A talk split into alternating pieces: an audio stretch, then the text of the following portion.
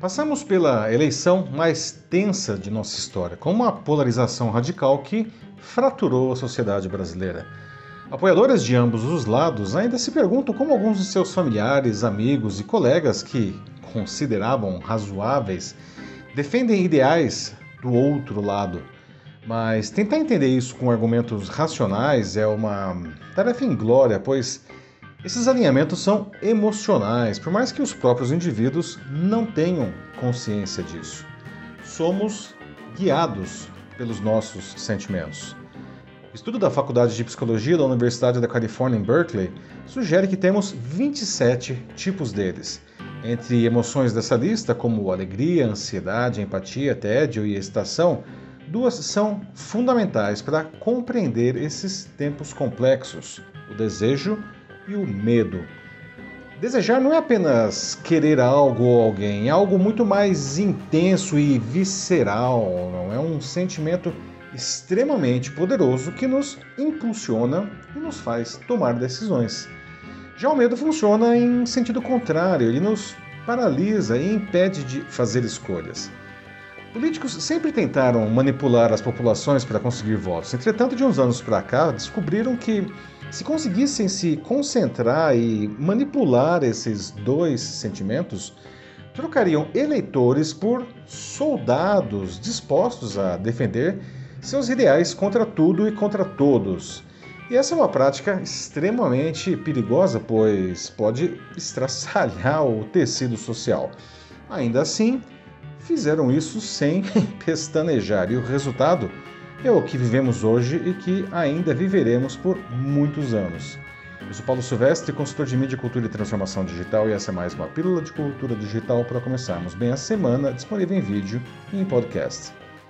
Em 2015, a Pixar lançou sua memorável animação Divertidamente, construída sobre justamente esse conceito. Na história, todos os seres vivos teriam em seus cérebros cinco pequenos indivíduos, cada um deles representando uma emoção. Tinha a alegria, a tristeza, o medo, a raiva e o nojo. Lá teriam acesso a um painel de comando que determinava como cada pessoa agia. O nosso cérebro é fabuloso, né? com ele a gente toma as nossas decisões. Entretanto, por mais racional que uma escolha seja, ela pode ser profundamente influenciada por emoções, como se os sentimentos fossem ingredientes dela. Esse, aliás, é o princípio dos chamados gatilhos mentais, não? que são recursos dos quais equipes de marketing vêm abusando nos últimos anos para que consumidores escolham racionalmente produtos a partir de emoções plantadas em suas cabeças pelas campanhas publicitárias. De volta à realidade um tanto distópica em que estamos imersos, as redes sociais desempenham uh, papéis fundamentais para que os políticos manipulem as massas. O primeiro deles é ajudá-los a descobrir o que as pessoas desejam e do que elas têm medo em um dado momento. Afinal, ah, não é possível construir qualquer narrativa não, visando o controle de mentes se eles não souberem esse daí, o que elas desejam e o que elas têm medo. Não. As outras funções dessas, dessas plataformas não é, é servir de veículo para disseminar, e aí digo disseminar em uma gigantesca quantidade, não, as suas mensagens, não, e elas são cuidadosamente produzidas para que as pessoas vejam em determinado candidato aquele que vai viabilizar seus desejos e que vai os proteger aí de seus medos. E aí os algoritmos das plataformas de, de, de digitais, aí, os algoritmos de relevância, se prestam cinicamente a esse serviço sujo porque as redes sociais lucram com a polarização. Logo, quem domina o meio digital tem mais chance de transformar as suas ideias em hum, verdades, né? E faz todo sentido, portanto, uh, que a palavra pós-verdade não tenha sido escolhida como a palavra do ano em 2016 pelo renomado dicionário Oxford. Pela sua definição, o termo é, abre aspas, relativo ou referente a circunstâncias nas quais os fatos objetivos são menos influentes na opinião pública do que as emoções e as crenças pessoais. Fecha aspas. Ou seja, as pessoas hoje preferem acreditar naquilo que esteja. Uh, em linha não, com, com os seus desejos, por mais que sejam uma invenção escandalosa, não. E disso vem as fake news, não? Elas deliberadamente mentem para que determinado grupo atinja seus objetivos manipulando as emoções da população. E não se trata de simples boatos, não, porque elas são, são produzidas com um método, não? impactando primeiro aqueles que gostariam que aquilo fosse verdade. E isso aumenta uh, o seu engajamento inicial, né, o engajamento inicial em torno dessas notícias falsas, o que leva os algoritmos das redes sociais a distribuir a mentira em grande quantidade. Não? A série The Boys da Amazon Prime Video ilustra isso muito bem.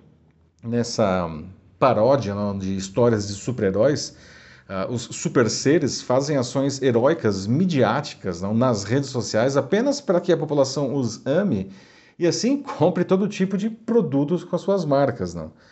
Mas na segunda temporada da série surge uma personagem que percebe que obter o amor das massas é cada vez mais difícil não? e é ainda por cima pouco produtivo. Ao invés disso, ela descobre que é mais eficiente manipular o ódio da sociedade. Para ela é muito melhor ter, palavras dela, não? muito melhor ter soldados que fãs. Não? e que 5 milhões de pessoas movidas pelo ódio seriam mais efetivas que 50 milhões com amor. Pois é. Ela entendeu que a gente não vive mais num mundo de cultura de massas, e sim de viralização. Né? Políticos que usam esse método trabalham com o medo da população, porque ele é capaz de travar as pessoas não, e deixá-las cegas. E uma vez que elas ultrapassem determinado limiar de ódio e de medo, elas são facilmente controláveis, até mesmo pelo mecanismo que a gente chama de apito do cachorro, que são comandos que as demais pessoas não percebem, mas que são eficientes para agitar os comandados, não? Para executar as ordens dos seus líderes. Não? Basta observar, aliás, como costumam seguir ações de uma maneira super coordenada. Não? E dessa forma a gente chega né, ao atual cenário né, de uma nação devastada pelo ódio. Não? Mas há esperança, não? e ela vem dos mais jovens. O estudo internacional A Nova Dinâmica da Influência, divulgado em 22 de setembro pela consultoria americana Edelman, mostra que a geração Z, que são as pessoas hoje entre 14 e 26 anos de idade, ela é movida e não paralisada pelo medo. Isso demonstra uma percepção mais madura sobre essa poderosa emoção, que é, aliás, uma emoção de autopreservação. Por isso, 70% deles estão envolvidos, por exemplo, em causas ah, sociais ou políticas. Os mais jovens querem resgatar a política como uma ferramenta de transformação social para um mundo mais justo e igualitário, né, com relações mais transparentes e honestas. E segundo o estudo ainda, eles se preocupam com temas ligados à natureza, saúde, direitos humanos, justiça racial e igualdade de gênero. E eles esperam ainda que as empresas atuem como parceiras para que esses objetivos sejam atingidos. Eu costumo dizer que a melhor maneira de anteciparmos o futuro é olhando para os jovens, e nesse sentido é reconfortante observar esse comportamento da geração Z. As nossas emoções, elas nos definem. Precisamos ter consciência de nossos sentimentos para aprender e crescer com eles e não ser dominados a partir deles, não. Os mais jovens já estão fazendo isso. Você consegue também? Isso aí, meus amigos. Bom, esse é só mais um exemplo do papel central que as redes sociais ocupam em nossas vidas há muito tempo, não? E elas podem ser usadas pelo mal, não? como nesse exemplo da política, ou para o bem, com ações éticas para conectar você a seu público. Se você gostaria de saber como isso pode ser feito, mande uma mensagem para mim que vai ser um prazer conversar com a sua empresa aí, ou na sua instituição.